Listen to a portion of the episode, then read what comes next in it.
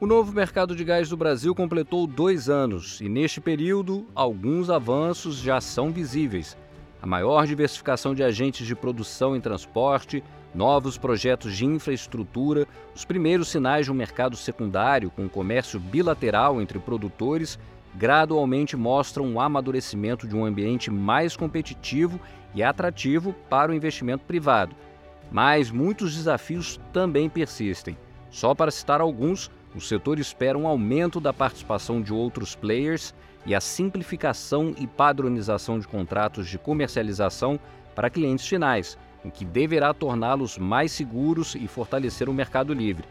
Eu sou o Bernardo Menezes e vou conversar agora sobre os avanços do novo mercado de gás com o diretor-presidente da Transportadora Associada de Gás, a TAG, Gustavo Labanca, e a Sylvie Dapot, diretora executiva de Gás Natural do Instituto Brasileiro de Petróleo e Gás. Olá, sejam muito bem-vindos ao nosso podcast. Olá, Bernardo. Olá, Gustavo. Muito feliz de estar aqui hoje com vocês. Olá, Sylvie. Olá, Bernardo. Obrigado Sempre bom participar do Além da Energia e mais uma vez com a Silvi. A gente que agradece a participação de vocês. Silvi, que balanço o IBP faz desses dois anos de abertura? Olha, Bernardo, 2022 realmente foi o ano do gás. É, a abertura avançou bastante, teve bastante diversificação de agentes. Hoje temos 69 novos produtores de gás, tínhamos 58 no final de 21, tínhamos novos comercializadores também, são 14 contra 4 em 2021. E se você considerar as vendas de outros fornecedores, é, não Petrobras, eles subiram de 1% em 2021 para 19% em 2022.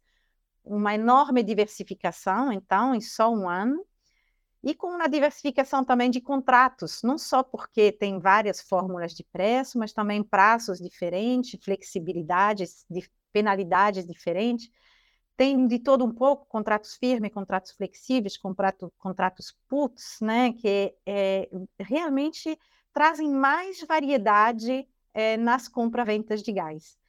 Entretanto, sabemos que ainda há muito o que fazer em termos de regulamentação da lei do gás, em termos de avanços nas leis estaduais também e harmonização destas com, com a lei federal, com a regulação federal, e em termos também de desenvolvimento do mercado, né? Precisamos de ter um aumento de players, por exemplo, mais consumidores livres, mais comercializadores, porque tudo isso vai dar verdadeiramente dinamismo ao mercado. E tudo isso é, em dois anos, né? Eu acho que foi realmente um resultado uh, muito instigante. Gustavo, a aquisição da TAG foi um passo importante para o processo de abertura do mercado de gás. Como você avalia essa nova etapa do setor no Brasil? Acho que falar da aquisição da TAG é fundamental, porque a gente teve um investimento feito pelos acionistas, né, em GCDPQ, em torno de 9 bilhões de dólares, em dois momentos, né? Um, um momento inicial em que foi adquirido 90% da empresa e um segundo momento em que foi adquirido os 10%. Isso demonstra a confiança dos investidores no país, uma visão de longo prazo e toda a segurança jurídica e, e regulatória. Acho que vale a pena falar também dos financiadores, porque são stakeholders importantes que viabilizaram essa transação. Então, a gente teve três bancos locais financiando com 14 bilhões de reais, 12 bancos internacionais financiando com 2,5 bilhões de dólares. Só mostra a robustez da transação e a credibilidade do país e do setor. E quando a gente fala da trajetória da TAG, eu acho que a gente fala dos principais marcos do setor. Então, a gente fala do novo mercado de gás, do gás para crescer, do TCC, do CAD com a Petrobras, da resolução do CNPE e a criação do Comitê de Monitoramento do Gás Natural. Então, a nova lei do gás ela foi fruto de todas essas discussões que aconteceram ao longo de seis anos. Então, acho que é muito importante reforçar isso. Realmente foi fruto de muitas discussões com todos os players, todos os stakeholders, o que fortalece a lei. Ela é ótima? Não, mas ela é boa e ela foi um passo fundamental para que a gente possa hoje estar tá falando dessa abertura do mercado de gás e trazer para você números cada vez mais, assim eu diria, impressionantes sobre a nossa atuação. Silvi, você gostaria de complementar? Eu queria talvez adicionar uma coisa, né?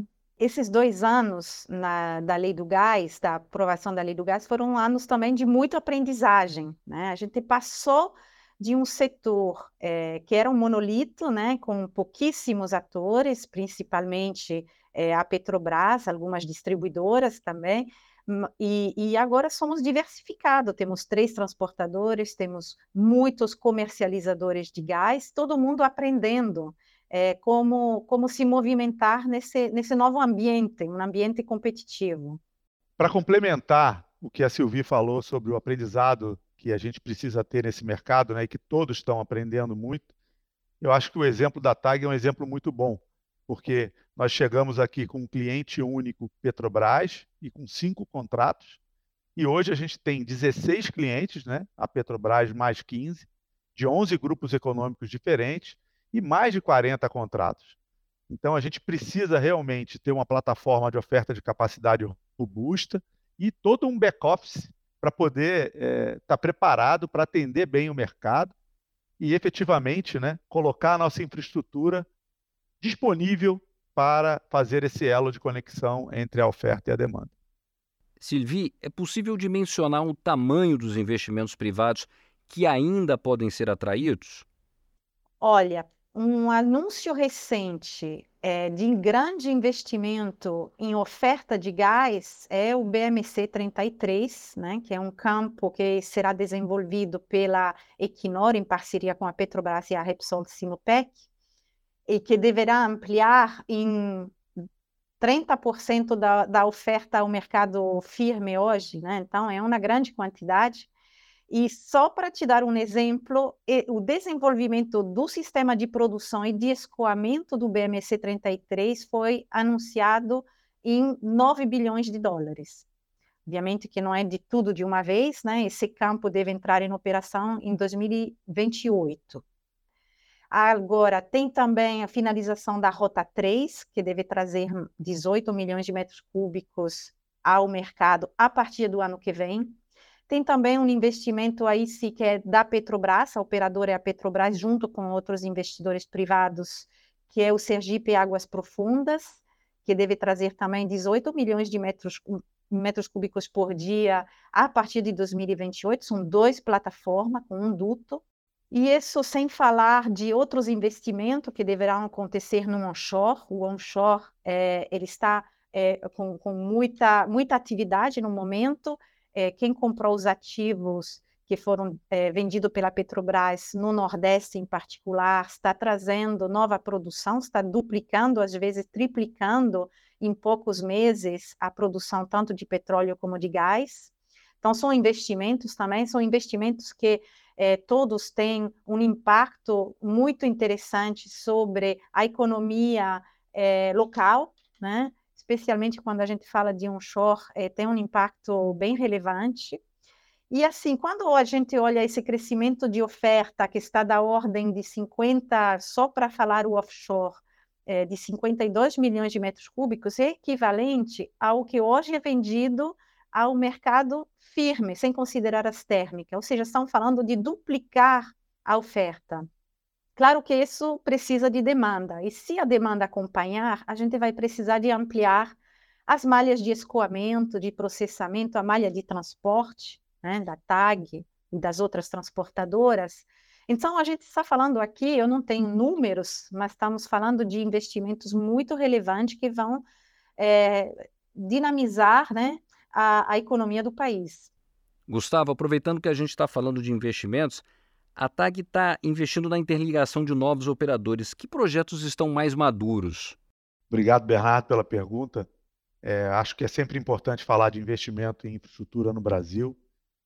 De início, eu gostaria de ressaltar o que a gente já fez. Né? Então, de junho de 2019 até o final de 2022, nós investimos 570 milhões é, na TAG em vários projetos, principalmente para manter a segurança operacional dos ativos. É o que eu falo que são os investimentos silenciosos.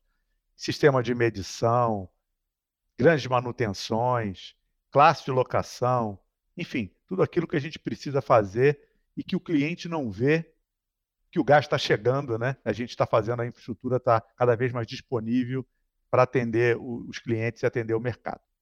Depois a gente pode falar dos novos investimentos. Então, assim, falando dos novos investimentos, o nosso conselho de administração aprovou um plano de 3,3 bilhões de investimento para os próximos cinco anos, e aí eu estou falando entre 2023 e 2027. E dentre esses investimentos, a gente, acho que quando a gente fala de crescimento, acho que vale, vale a pena a gente dividir em três frentes. A primeira são novas conexões, então a gente tem hoje alguns projetos importantes, projeto da conexão do terminal de Sergipe, um projeto em torno de 340 milhões de reais. Temos um projeto de conexão com a Bahia Gás, que é um novo ponto de entrega em Itajibá.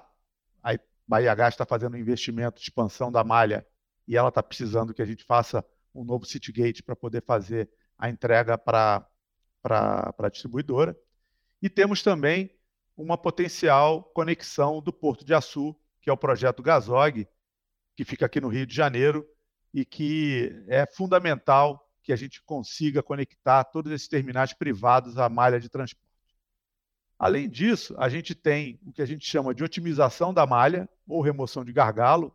Então, estamos avaliando uma nova estação de compressão no Gazene para aumentar o fluxo do transporte de gás do Sudeste para o Nordeste, que é fundamental para atender o mercado. E, por último, são, é, são os grandes projetos de expansão. Para isso, a TAG concluiu agora no final de maio um mapeamento de demanda, onde ela recebeu 38 formulários de distribuidoras, consumidores livres, produtores é, e comercializadoras, porque para fazer essa expansão a gente precisa de uma demanda âncora.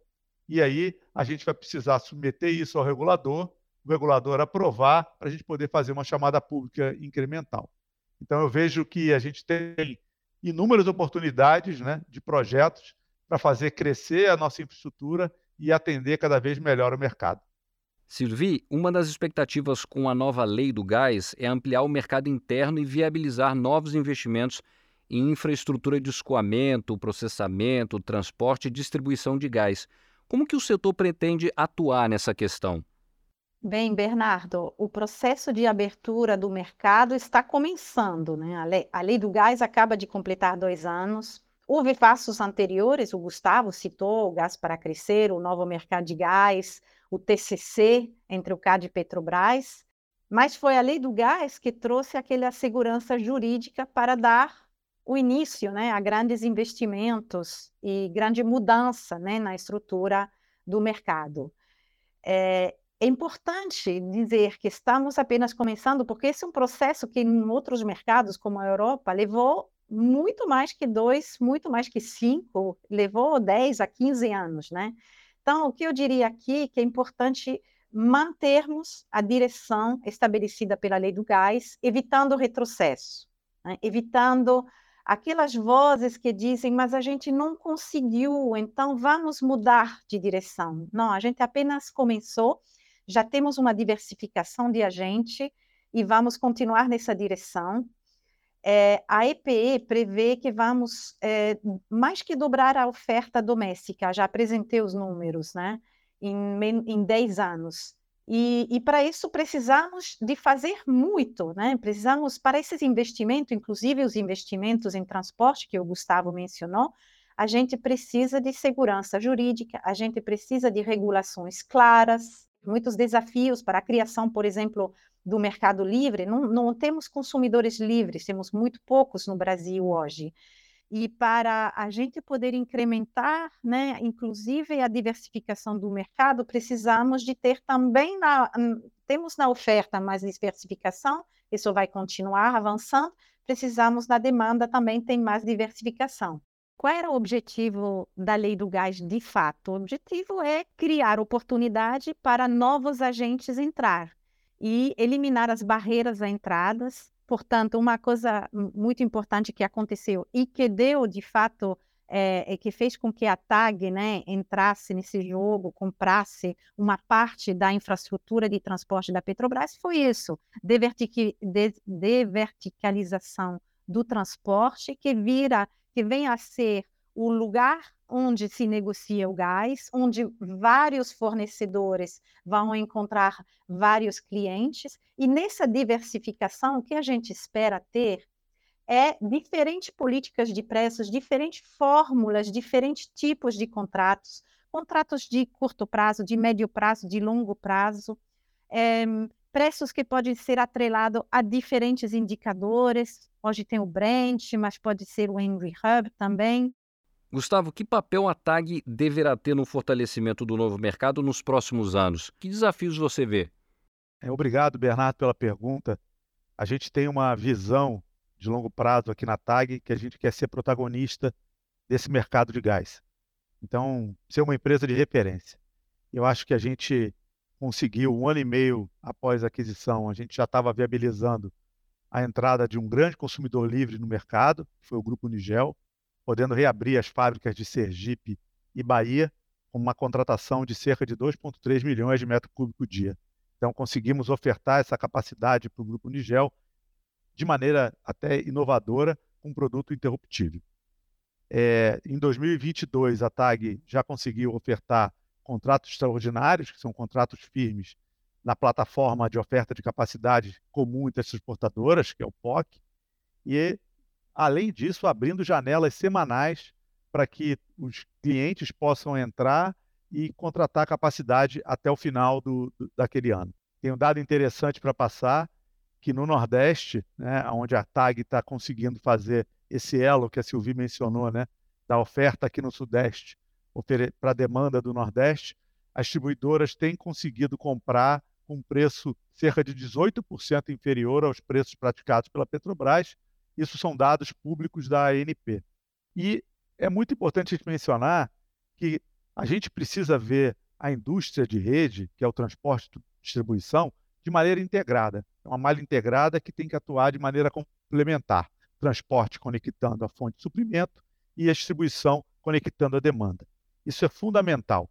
Então, eu cito aqui o exemplo da Engie, que tem cerca de, através da GRT Gás, cerca de 32 mil quilômetros de rede de transporte e, através da GRDF, cerca de 200 mil quilômetros de rede de distribuição somente na França. Quanto aos desafios, né, eu elenco aqui três grandes desafios que eu vejo que a gente precisa superar para uma melhor abertura do mercado. O primeiro é uma melhor integração com o setor elétrico. A gente precisa ter uma maior discussão entre a ANEL, a ANP e a EPE, que é a empresa de planejamento energético. Nós precisamos, como segundo ponto, evitar o bypass e evitar a verticalização regional. Cada vez que a gente tem um bypass da infraestrutura de rede, seja ela transporte ou distribuição, a gente tem deixa de ter oportunidade de reduzir custo para os usuários, porque a gente é, tem menos usuários para dividir a, a, a, o custo. O que acontece? Nosso negócio é de receita, não é de tarifa. Então, a tarifa depende do número de usuários, depende do mercado. Então é fundamental que a gente evite o bypass. E por último, a Silvia já mencionou, mas eu queria reforçar aqui, que é a questão da legislação.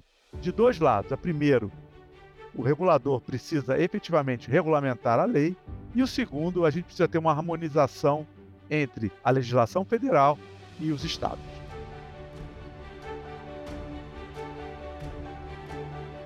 Este foi mais um episódio do Além da Energia. Eu agradeço muito a participação do Gustavo, da Silvi. Voltem sempre ao Além da Energia. Eu que agradeço, Bernardo e Gustavo, pelo convite. Sempre um prazer falar com vocês. Obrigado, Silvi. A recíproca é verdadeira. Muito orgulhoso de poder participar desse debate e, de alguma maneira, contribuir né, para que as pessoas entendam cada vez mais o nosso mercado e que, efetivamente, a tão sonhada abertura acelere. No site da Engie você encontra mais notícias sobre o setor de energia, cidades inteligentes e transição energética. Para quem já nos acompanha, não esqueça de curtir e seguir o canal da Engie no YouTube. Acompanhe também o podcast nas principais plataformas de áudio. Até mais!